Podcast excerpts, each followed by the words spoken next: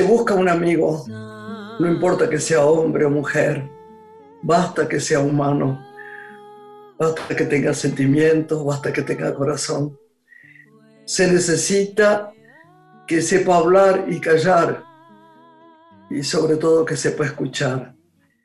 Tiene que disfrutar de la poesía, de la madrugada, de los pájaros, del sol, de la luna, del canto, de los vientos y de las canciones de la brisa. Debe tener amor, un gran amor por alguien, o sentir entonces la falta de ese amor. Debe amar al prójimo y respetar el dolor que los peregrinos llevan consigo. Debe guardar el secreto sin sacrificio, debe hablar siempre de frente y no traicionar con la mentira y la deslealtad. No debe tener miedo de enfrentar nuestra mirada. Se busca un amigo para no enloquecer.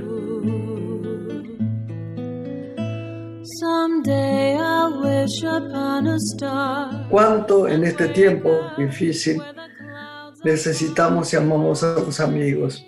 Pensaba que, Vinicius, además de, de músico, fue un gran poeta que empezó a escribir poesía de muy pequeño, ¿no?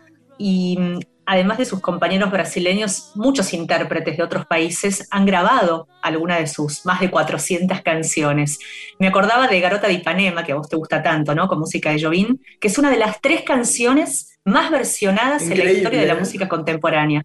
Junto con, con Yesterday de Paul McCartney y de Bésame Mucho de la mexicana Consuelo Velázquez. Bueno, Garota de Ipanema forma parte de estas canciones más cantadas. Vos sabéis que nosotros siempre caemos en Elena Goñi, ¿no? Y los cuentos. Elena y, su marido fueron, eran muy amigos de Vinicius y partimos a casa de Vinicius, oí esto, con todos los chicos que eran chiquitos, a poner una especie de whiskería en Río. Y entonces, bueno, era un lío la casa de Vinicius. Vinicius eh, le encantaba el alcohol, se tomaba el whisky, que yo no, no puedo recordar haber visto otra persona que, que más tomara y que, y que sin embargo guardara una compostura amorosa. Pero bueno, era gracioso porque otro día hablaremos largo de él y de su casa y de las noches y de los chicos que corrían de un lado para el otro. Y pensaron con el papá de, de los chicos, o sea, con el marido de Elena, Héctor Perú, cómo le iban a poner a la whiskería de nombre. Y le pusieron cirrosis cirrosis, que es justo de lo que murió Vinicius. Es increíble, ¿no? No sabía esa anécdota. Sí. Muy pintoresca. Bueno, ¿qué te parece si ponemos una música de Vinicius y seguimos? ¿Te gustaría escuchar Ojalá de Toquín? Sí, lo que vos digas me gustaría. La compartimos y presentamos a nuestra invitada. Un, dos, tres.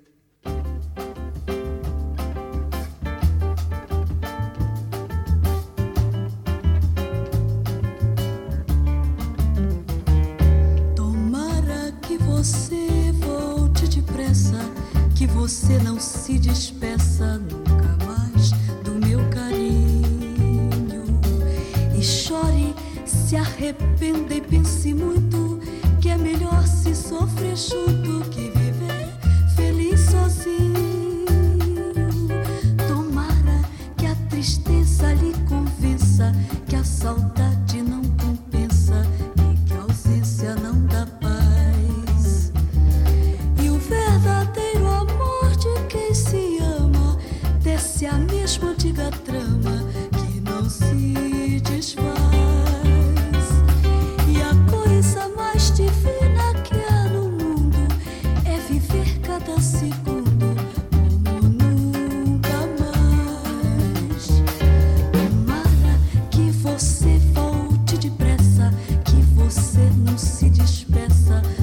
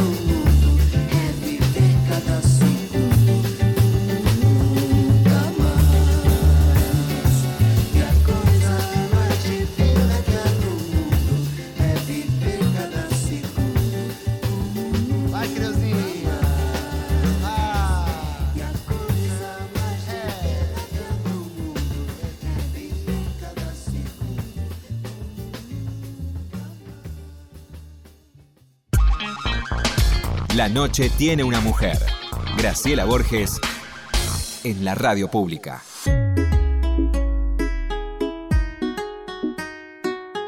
Lore, hoy invité a una amiga, le puedo decir amiga porque hace mucho que la sigo y ella es genial. Nos va a desasnar, como digo yo siempre, de, de muchas cosas en las que es eh, específicamente no solo observadora, sino realmente alguien que se propone en eso, que le gusta, que tiene alma en lo que opina, ¿no? Que es una investigadora, diríamos yo. Entonces, ¿qué te parece si vos la presentás? Y ahora sí, le damos la bienvenida, como decías, a nuestra invitada, que es una gran investigadora ante todo, una apasionada por el teatro, es crítica teatral, es periodista y se desempeña actualmente en el diario Perfil. Es licenciada en letras y colabora con la revista española ADE de la Asociación de Directores de Escena de España, entre un gran recorrido que ha tenido también en el campo de la docencia. Es Ana Seoane, nuestra invitada de hoy. Bienvenida, Ana, a Radio Nacional. ¿Cómo estás? Muchas gracias. Muy Hola, bien. Anita. Qué bueno tenerte, Anita. Estás un poco desacomodada, un poco triste con este proceso que estamos viviendo de, de tener dificultades para el teatro, para, para, como tiene todo el mundo, ¿no? ¿no? No estamos hablando de este país o de ninguna clase de política. Estamos hablando de que la cultura en los últimos tiempos ha recibido muchas muestras de, de desasosiego y, que, y de mucho dolor, porque hay gente que no puede trabajar. Y el teatro, como el cine, es tan necesario para esta vida, ¿no? Así que mi pregunta primera sería, ¿cómo ves todo este panorama? Mira, la verdad que todos pensamos que era una cuestión de semanas, ¿no? Y esto se está alargando mucho. Tuvimos que cerrar los teatros, además de tantas otras cosas.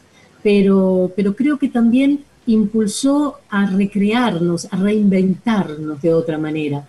Eh, yo creo que fue un poco, eh, salvando las distancias, pero ¿te acordás en la historia, uno lo ha estudiado, lo que sucedió en la Edad Media, que prohibieron los, teatros porque los consideraban que eran, bueno, maléficos eh, y, y demoníacos. Y bueno, y el teatro no murió, empezó con las lecturas dramáticas dentro de los conventos y los monasterios, y después fue creciendo y creciendo, y lo tuvieron que echar al atrio, y después lo echaron a las plazas y revivió. Yo creo que esto nos va a suceder también. Vamos a revivir de este nuevo infierno que estamos viviendo. Pero también demostró algo que, que, me parece que llegó para quedarse, que es la posibilidad de comunicarnos por estos medios, por Internet. Sé que no es lo mismo que la presencia escénica de un actor, pero te puedo asegurar que yo vi propuestas escénicas que traspasaban la pantalla tranquilamente, como sucede también en el cine, ¿no? O sea, uno ve una película y se conmueve aunque sabe que está filmada, grabada y congelada. Entonces, algo que noté es que muchos artistas se reinventaron. Y otra cosa que me parece importante rescatar o subrayar es cómo ha empezado a viajar el teatro argentino. Porque el año pasado, a pesar de estar encerrada en mi casa como tantos, bueno, pude asistir a festivales en Bariloche, en la Patagonia, en San Luis. Eh, aparecieron festivales que yo ni conocía y con grandes espectáculos. Y de pronto esos festivales desde Bariloche los veían en Perú, en Colombia, en Brasil. Esto me parece que, vino para quedarse. El, poder demostrar que el teatro argentino no tiene límites, no tiene fronteras, y esto ayuda a romper con esas fronteras.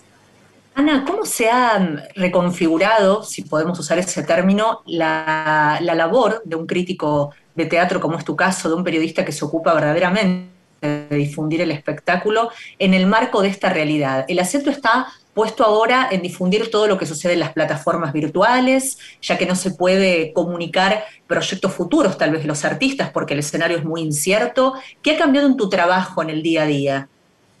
Cambió mucho. Eh, yo me sigo presentando como crítica teatral, pero el diario ha decidido por ahora no publicar críticas. Y lo entiendo y lo acepto porque no todo el mundo hoy puede ir a ver el teatro. por las distancias, por el tema de la salud, hay muchos temas. Entonces, eh, lo que hago es hacer reportajes, hacemos muchos reportajes y lo que no puedo difundirlo en el diario, bueno, me he modernizado un poco gracias a amigos míos rosarinos que me impulsaron a abrir un Instagram, que yo durante muchos años no, no quise tener nada de eso porque soy muy impulsiva y entonces no tengo ni Facebook, ni Twitter, ni, ni Instagram. Mis alumnos siempre me decían, ¿por qué no tiene profesora? Y yo decía, no, no, no, no quiero mezclar.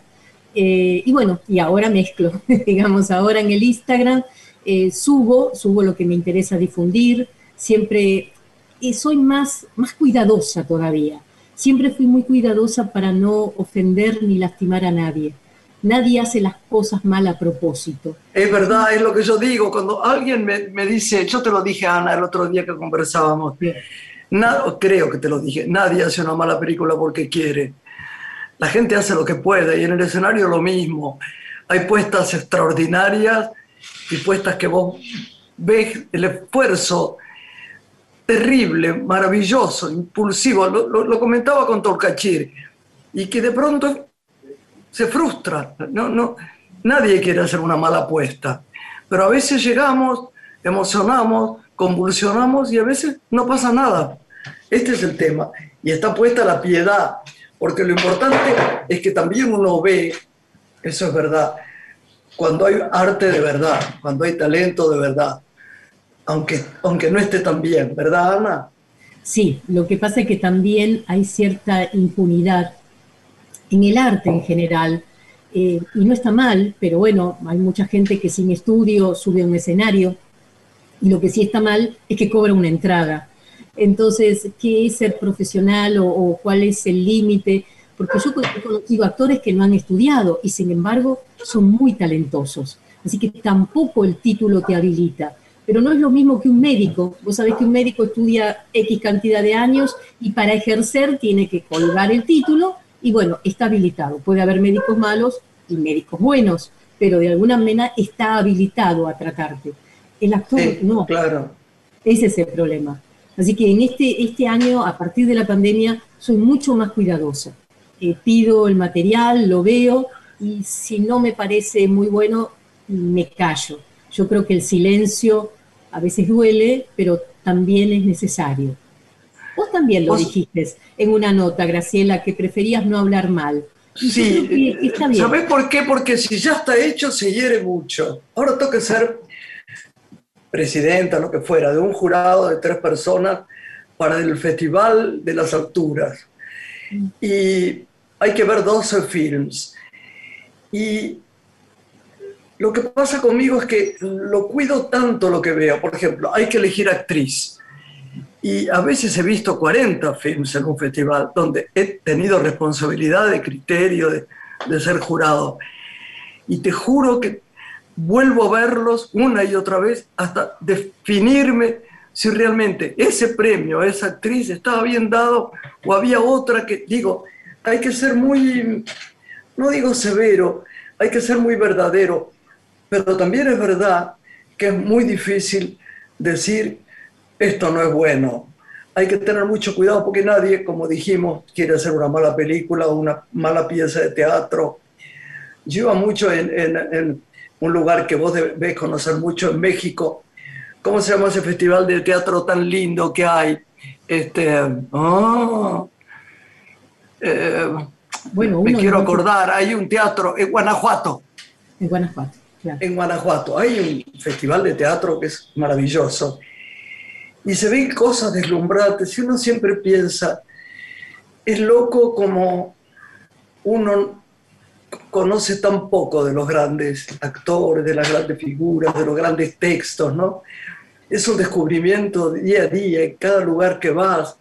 Hay gente, bueno, eh, eh, cuando vas a, a- a- ver una clase que te piden que veas en, en la provincia, ponele, y escuchás un actor eh, cordobés y los ves y decís, le decís con todo tu amor, pero qué bien, yo siempre me quedo pensando si se darán cuenta de que lo digo de, de alma, ¿viste?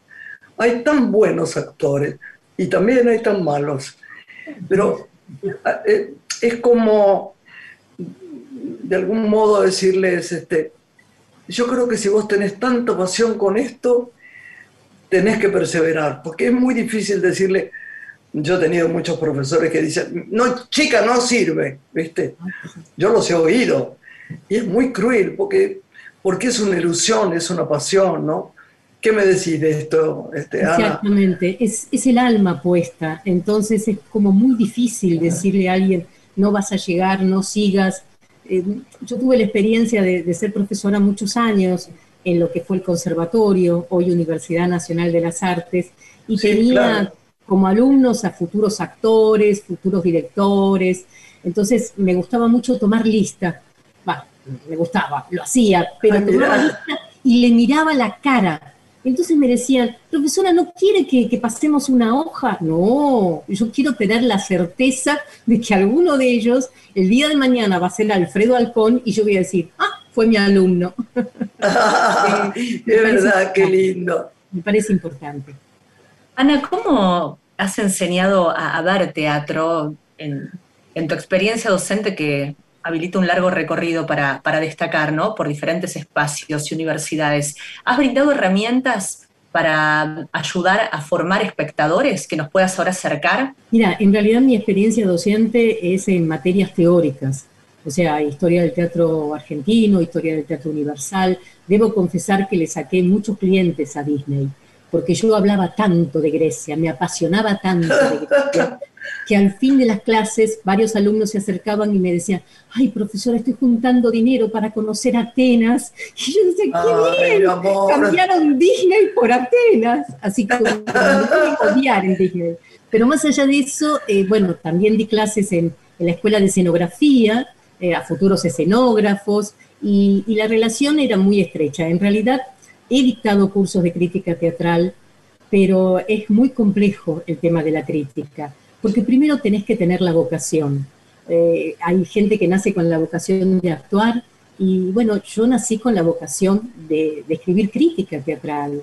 O sea, el primer libro que cayó en mis manos era a los 12 años Molière y me enamoré de Molière. Y después Imagínate, era la, la- la- una vez que uno, eh, cuando veía Molière y era chico, después entendía por qué era tan malas cierta, ciertas risas en cosas tan vulgares. Porque si te reís con Molière, aprendés la sutileza de chica, ¿no? Ojalá todo el mundo pudiera tener eh, los chiquitos, llevarlos a ver Molière, ¿no? Y que se rían con Molière, ¿no? Como hacen en Francia, que, que sucede eso en el teatro. Es, es muy, es, es muy sano para la vida el teatro, ¿no? A mí me gustaría preguntarte, eh, si, si no te es compromiso, mm, ¿quiénes te gustan mucho como actores o qué espectáculo te ha gustado mucho en los últimos tiempos? ¿O, o qué me dirías de eso? Mira, por un lado, eh, yo quisiera rendir un pequeño homenaje a alguien que yo sé que vos querías mucho también y que yo aprendí mucho de él, que fue Alfredo Alcón. Claro, sí, claro. Alcón nunca se la creía, Nada. nada. No. Y yo cuando le, le hacía los reportajes, que nos divertíamos mucho, porque viste que Alfredo tenía un humor maravilloso, Humor maravilloso. Sí, que la gente no, no, no lo conoce, no, no tuvo acceso a eso, era muy tímido también. Y, y él me enseñó mucho en los reportajes, porque me enseñaba como alguien tan grande como él podía ser tan humilde como él. Y en esta pandemia maldita, digamos, eh, conocí gente maravillosa, gente como la gente de Gianpaolo Samá y, y Miriam Dorico, que la tienen muy ubicada porque trabaja en Timbre 4, y que el año pasado vía streaming estrenaron una, que es una, una versión de una novela de Pirandello, Qué bueno. y ahora la llevaron a Timbre 4, la están dando presencial. Adoramos Timbre 4, lo Claro adoramos. que sí, lo adorás por. Bueno, uno de los espectáculos también maravillosos eh, fue el que escribió Lautaro Perotti, digamos, en plena Claro. pandemia. O sea, gente que tiene esa imaginación. Eh, a mí me parece maravillosa la gente que puede, a partir de, este, de esta celda que tenemos todos, poder seguir creando. Y se puede seguir creando, claro que sí. Es difícil, no digo que sea fácil, pero hay, mu- hay muchos nombres. Por ejemplo, yo conocí hace unos años en un festival de teatro a María Pesac, María Pesac es una actriz de Catamarca. Yo no te puedo decir lo maravillosa que es María.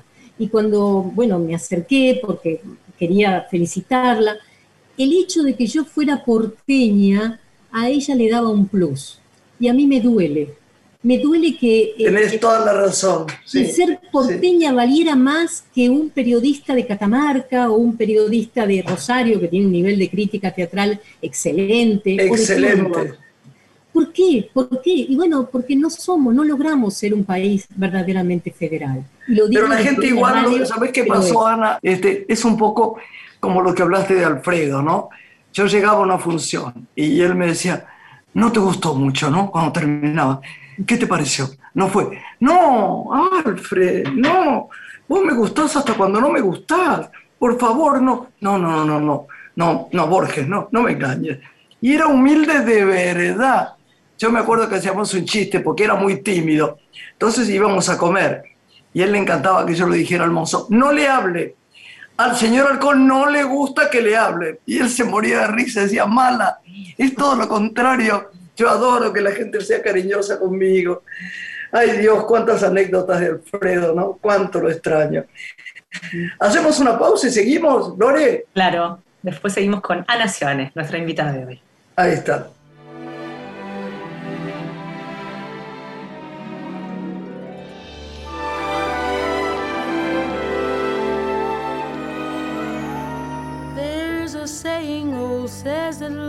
Is blind. Still, we're often told, Seek and ye shall find. So I'm going to seek a certain lad I've had in mind. Looking everywhere, haven't found him yet. He's the big affair I cannot forget. Only man think of with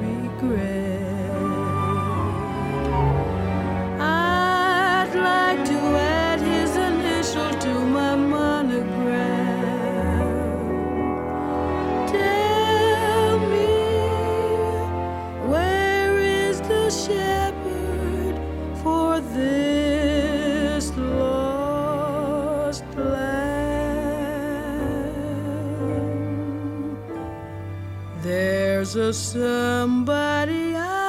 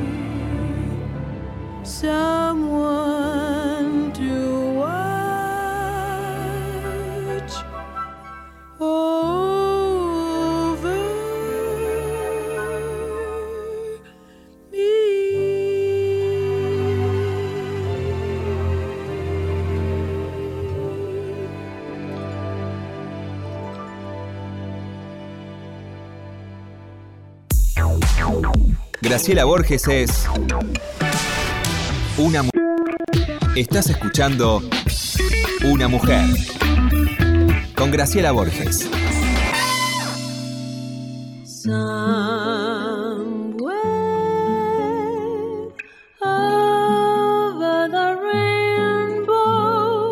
Bueno, Lore, bueno, Lore, bueno, Lore, seguimos acá. Con Nana Sioane, crítica teatral, periodista, quien actualmente se desempeña en el diario Perfil, y estábamos haciendo un repaso de tramos de, su carrera y su apreciación sobre este tiempo no tan difícil para el ámbito artístico.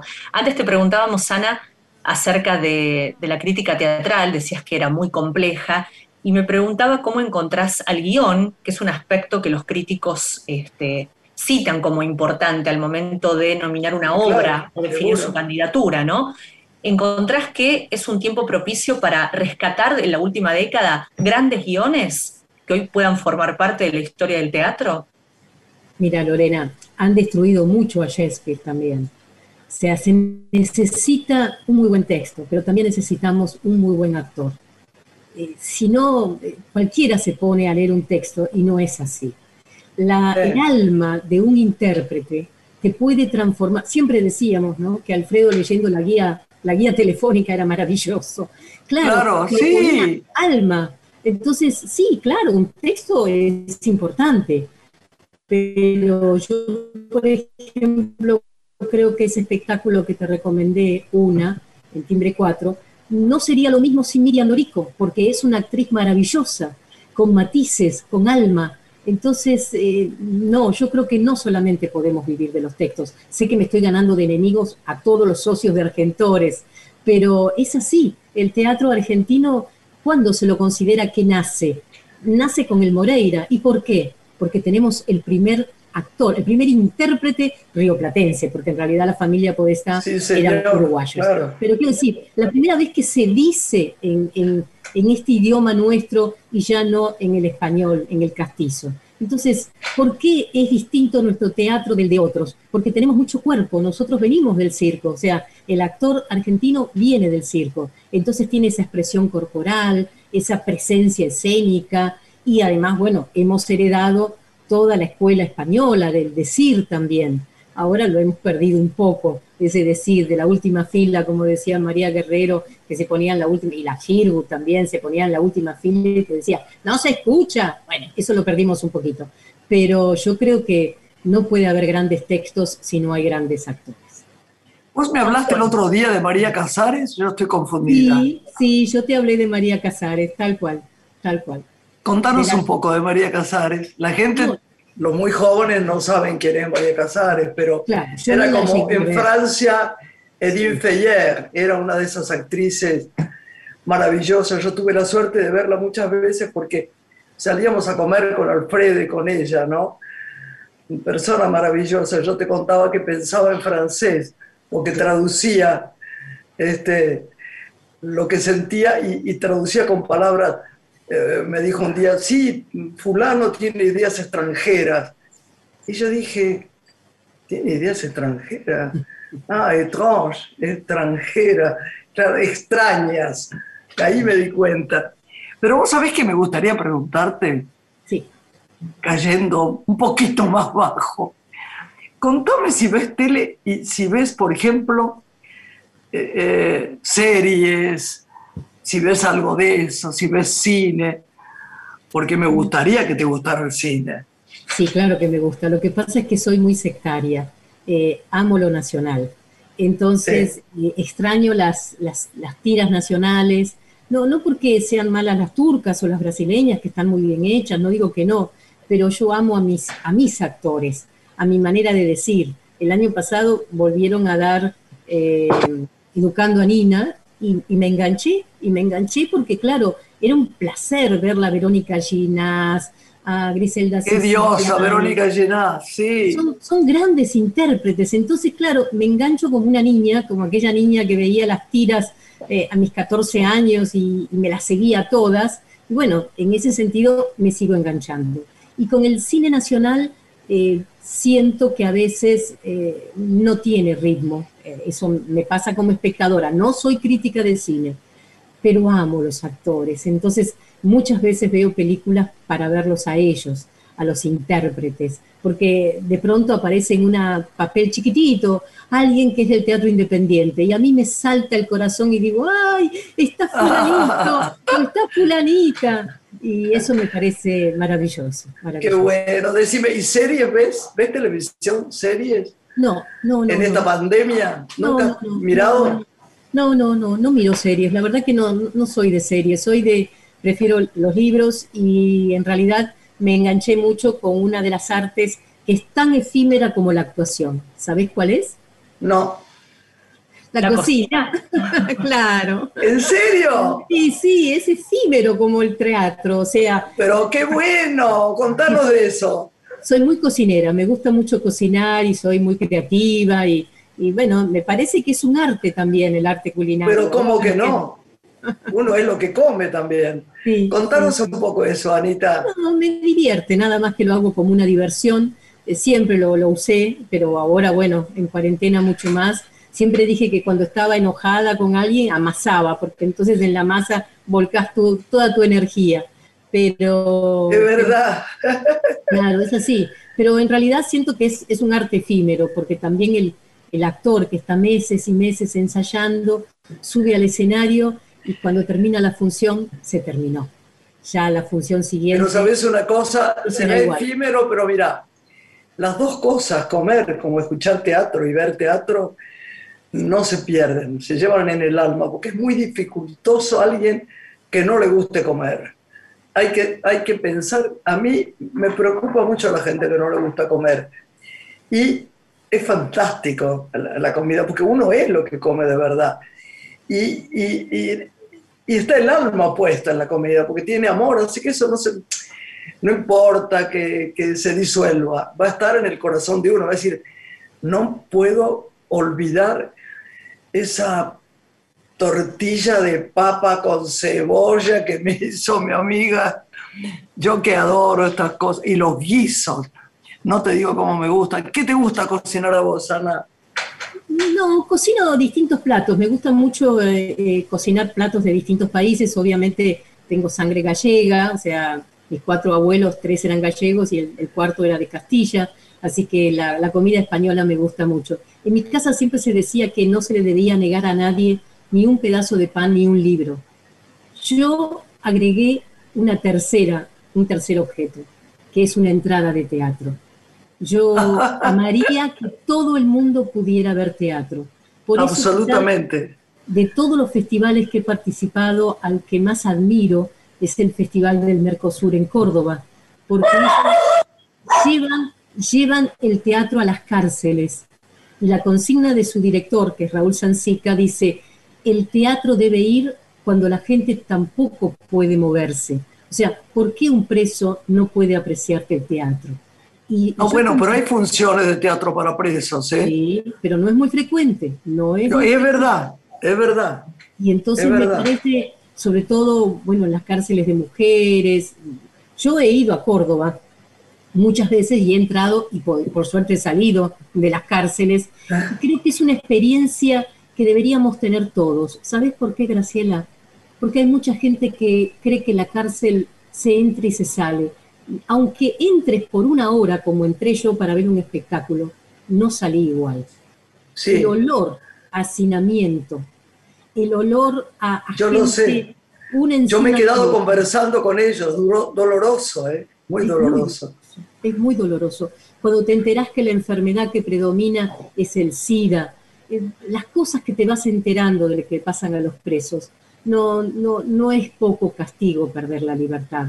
Me acuerdo que una vez, hace muchos años, entrevisté al dramaturgo uruguayo Mauricio Rosenkoff y le, y le pregunté, y bueno, usted que fue Tupamaro, no, no, me dijo, yo soy Tupamaro, con mucho orgullo. Y le digo, bueno, ¿y su experiencia en la cárcel?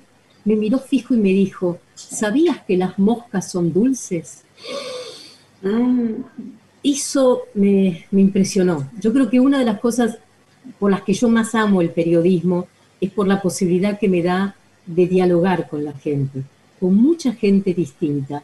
Me acuerdo que en mi época de crónica mm, me habían dado a elegir si yo quería escribir eh, notas, o sea, hacerle reportajes a Vedette o hacer notas sobre santos. Y yo tenía un poco de prejuicio con las. Después lo fui perdiendo, pero bueno, era muy joven. Y entonces dije, no, no, prefiero a santos. Y bueno, como me gustaba mucho y me gusta escribir, eh, mi, mi marido dice que a los santos le he hecho un poco de prensa, le habré agregado algún milagro de más, pero fue muy emotivo una vez encontrarme a un señor en un tren que tenía dobladita mi nota sobre San Cayetano. ¿En me serio? conmovió. Sí, sí, me conmovió, me conmovió.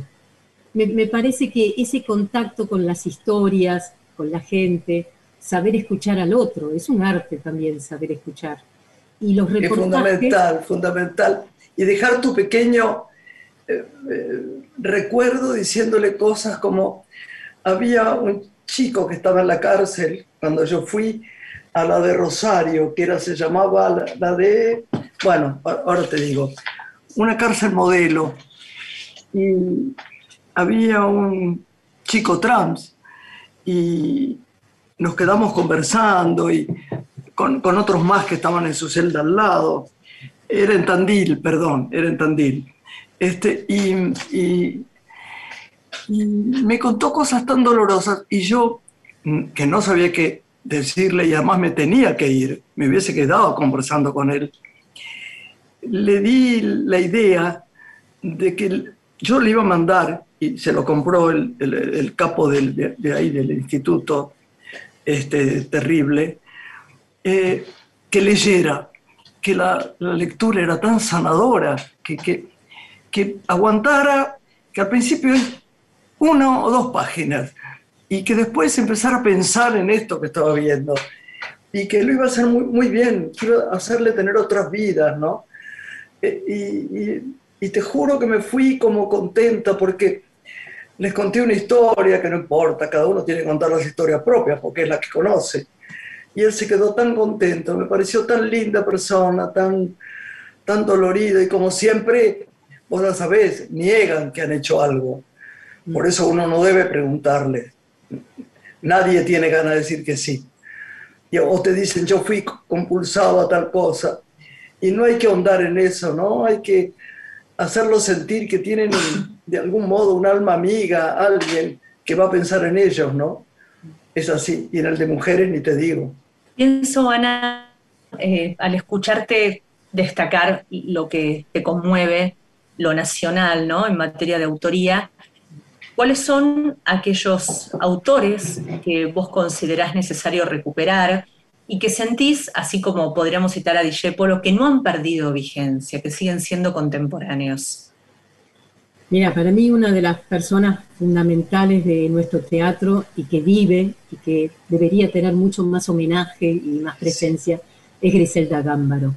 Griselda Gámbaro tiene 90 años y es de una lucidez, de una sensibilidad que, que no ha perdido actualidad. Yo era, era chica cuando fui a ver La Mala Sangre eh, y todavía tengo imágenes de ese espectáculo, ese espectáculo maravilloso dirigido por Laura Jusen, con un amigo de, de- de Graciela, con Lautaro Murúa y, y Solita Silveira. y- Ay, cómo era Lautaro, ¿no? Como es Sí. solita, pero digo. Lautaro era un actor Sí. deslumbrante, Sí, deslumbrante. La presencia tenía impresionante, impresionante.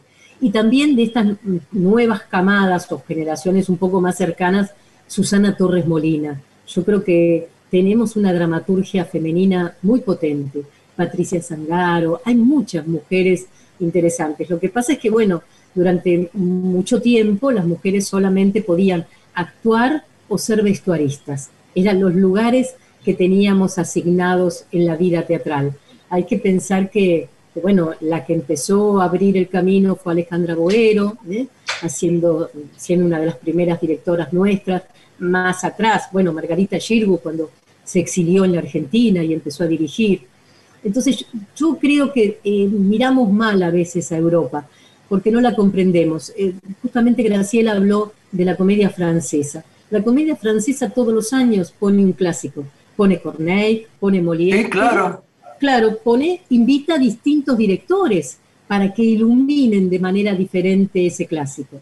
Muy Y yo bien. creo que eso nos falta. Yo creo que nos falta más veces Discépolo, Mauricio Pacheco, estoy pensando en Los Disfrazados, que es una obra maravillosa, y, y convocar distintos directores, distintas camadas de directores o directoras, por supuesto, ¿no? Hablo en el genérico. Y, y me parece importante porque esos autores nuestros, Samuel Echelbaum, siempre siguen vigentes. Son vigentes porque hablaban desde el alma, escribían desde el alma y tienen Sí, una sí, profundidad enorme.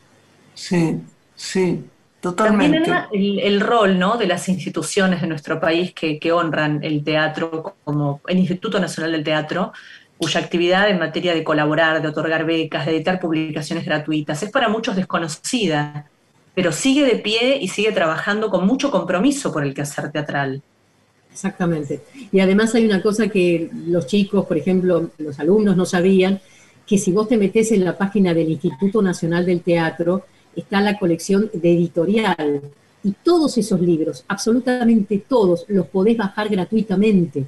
Los podés ir, o si querés, podés ir al instituto ahí en la calle Santa Fe, arriba del Teatro Regina, y te los dan gratuitamente. Pero si no podés ir porque vivís en el Chaco, vivís en Santa Fe o, en el Perú o en Colombia, los podés bajar, están en PDF.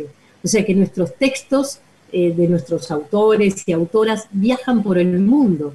Hace muchos años a mí Alejandro Finzi, que en ese momento era del Consejo Editorial, me pidió que escribiera, que armara una antología sobre dramaturgos ar- argentinos que vivían en el exilio. Y ahí descubrí textos maravillosos de Juan Diego Boto, que seguramente Graciela lo conoce porque es un Sí, actor mucho, muy mucho. conocido. Bueno, eh, Mucho es maravilloso como dramaturgo, maravilloso. Eh, y bueno, la gente no, no lo sabe y otros No, es verdad, no lo sabe. No. ¿viste? Por ejemplo, la historia de, de Luis Tenón. Luis Tenón fue actor, es dramaturgo, vive hace muchos años exiliado en Canadá, y cuando me puse en contacto con él, que muy gentilmente me regaló, me mandó las obras para que yo las leyera, me contó la historia que había tenido él en la época del proceso con Oscar Ferriño, que Oscar Ferriño le había salvado la vida, porque ellos iban de gira, los dos en el mismo automóvil, lo pararon a Oscar Ferriño, lo hicieron bajar a los dos y, y medio como que los iban a torturar porque tenían en el baúl eh, trajes, uniformes de militares, porque bueno, hacían una obra con militares. Y Claro. entonces, cuando uno de los que lo habían interceptado lo reconoció a Oscar Ferriño, dijo, ay, pero yo a vos te vi en la tele, me parece que a mi mamá le gustás mucho. Bueno, vos te podés ir. Bueno, ayudó. Y Oscar Ferriño dijo, no, o nos vamos los dos o O nos me quedo, los dos". claro. Y le claro. salvó la vida a Luis Tenón. Son, son anécdotas que uno va asimilando en la vida. Después se lo conté al hijo, a Oski Guzmán, se lo, se lo, se lo- a Oski Ferriño se lo conté y no lo sabía eso de su padre y Luis Tenón. Por eso te digo, la- que yo creo que como, como eh, esta radio, decimos en broma siempre que llega a los confines de la patria, pero es verdad, es lindo que la gente que nos está escuchando, que te está escuchando, a nosotros también, sepan que todo es posible. Porque a veces cuando voy por ciertas provincias y voy a una clase de teatro o charlo con los chicos de cine, los veo ¿cómo diría yo la palabra? Como, como lejanos, como diciendo, sí, pero hoy estás acá, pero nosotros no vamos a poder llegar allá. Y la verdad es que sí, que si eso lo tienen en la cabeza y en el alma y, lo, y, lo, y siempre se puede. El talento ocupa su lugar natural y van a llegar donde ellos sientan que tiene que llegar. El mensaje sería que avancen, que, que estén firmes, que cada día hagan un pasito, un pasito, un pasito, a veces sin esperar resultado, pero puliéndose, ¿viste? trabajando de manera intensa. Porque también, también hay una cosa que vi unos actores, no voy a decir dónde ni cómo, porque yo meto la pata de una manera que mejor que... Fui a una provincia y vi dos o tres chicos, en realidad más, como cuatro o cinco, que eran muy interesantes en una actuación. Yo no te puedo decir, Ana, lo malo que era el director. Viste cuando sería un poco porque yo estaba, porque estábamos un grupo de Buenos Aires o lo que fuera, los interrumpía y les cortaba una suerte de inspiración porque el actor piensa con el cuerpo y entonces intentaban hacerlo de la mejor manera y se frustraban. Yo me di cuenta. Hay que tener mucho cuidado también con este tema de los directores, ¿no? Que eh, es como los de cine, ¿no? Una vez yo fui a dar una clase a, chicos que iban a ser directores de cine, digo, chicos, mientras el actor eh, trabaja con la emoción, con el dolor, con la angustia, con la alegría. Ustedes trabajan con celuloide en ese momento. Entonces trátenos con mucho cariño, ¿no? Trátenos con mucho cariño. Y en esta cosa de teatro también me pasó. Hay directores que son casi te diría peligrosos y otros que son geniales, que me doy cuenta que, que no pueden mover actores. Hay, hay todo, ¿no, Ana? Sí, lo que pasa es que creo que en estos últimos años hemos ganado mucho, hemos conquistado algunos terrenos y me parece que el maltrato ahora ya no se soporta. En la No, década del 60 no, o el 70 no. había casi ese espíritu de que, bueno, eh, hay que maltratar o el director tiene que ser el, el que tiene el, el poder con respecto a los actores. A mí me han contado cosas terribles los actores fuera de micrófono.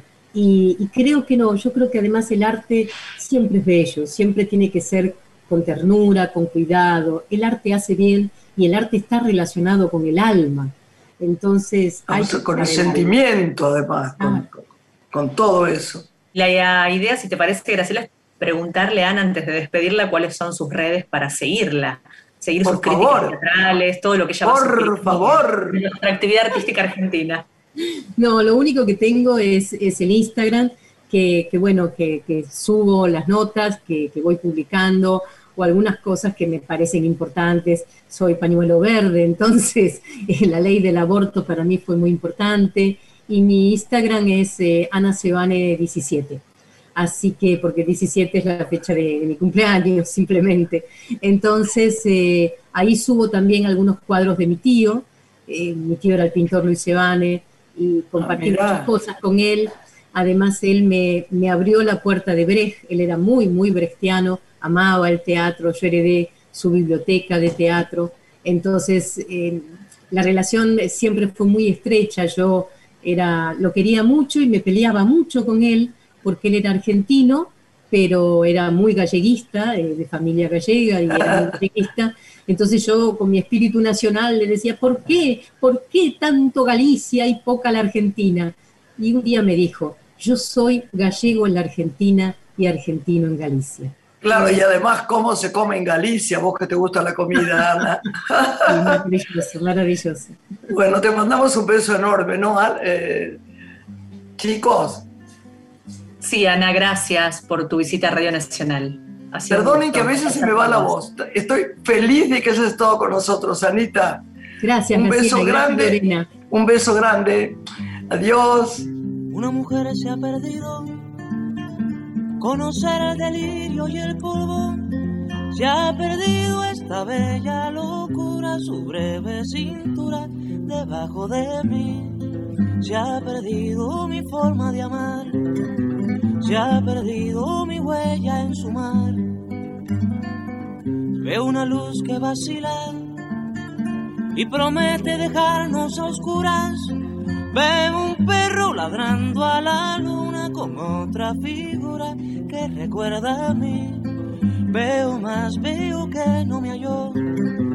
Veo más, veo que se perdió.